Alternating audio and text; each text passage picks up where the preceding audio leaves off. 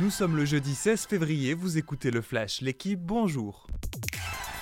Chelsea surpris à Dortmund.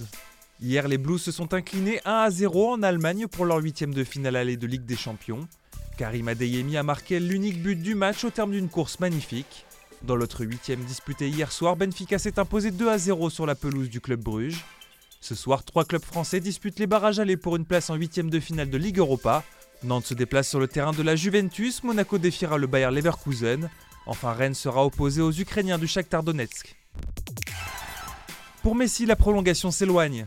Au départ bien embarqué, l'extension du contrat de l'Argentin a pris du plomb dans l'aile d'après l'équipe.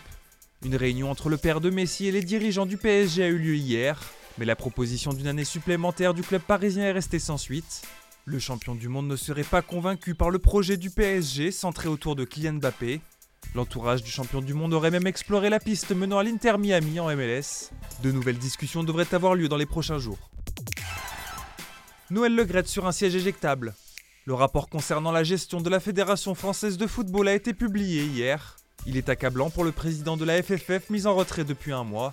Noël Legrette ne possède plus la légitimité nécessaire, conclut le rapport. Il est également sous le coup d'une enquête pour harcèlement moral et sexuel. Un comité exécutif devrait avoir lieu le 28 février.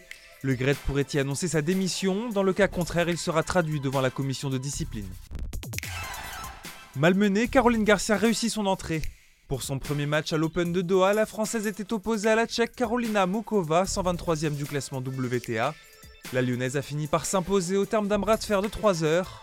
Elle affrontera Maria Sakkari, 7 joueuse mondiale, pour une place en demi-finale aujourd'hui. Merci d'avoir écouté le Flash, l'équipe. Bonne journée.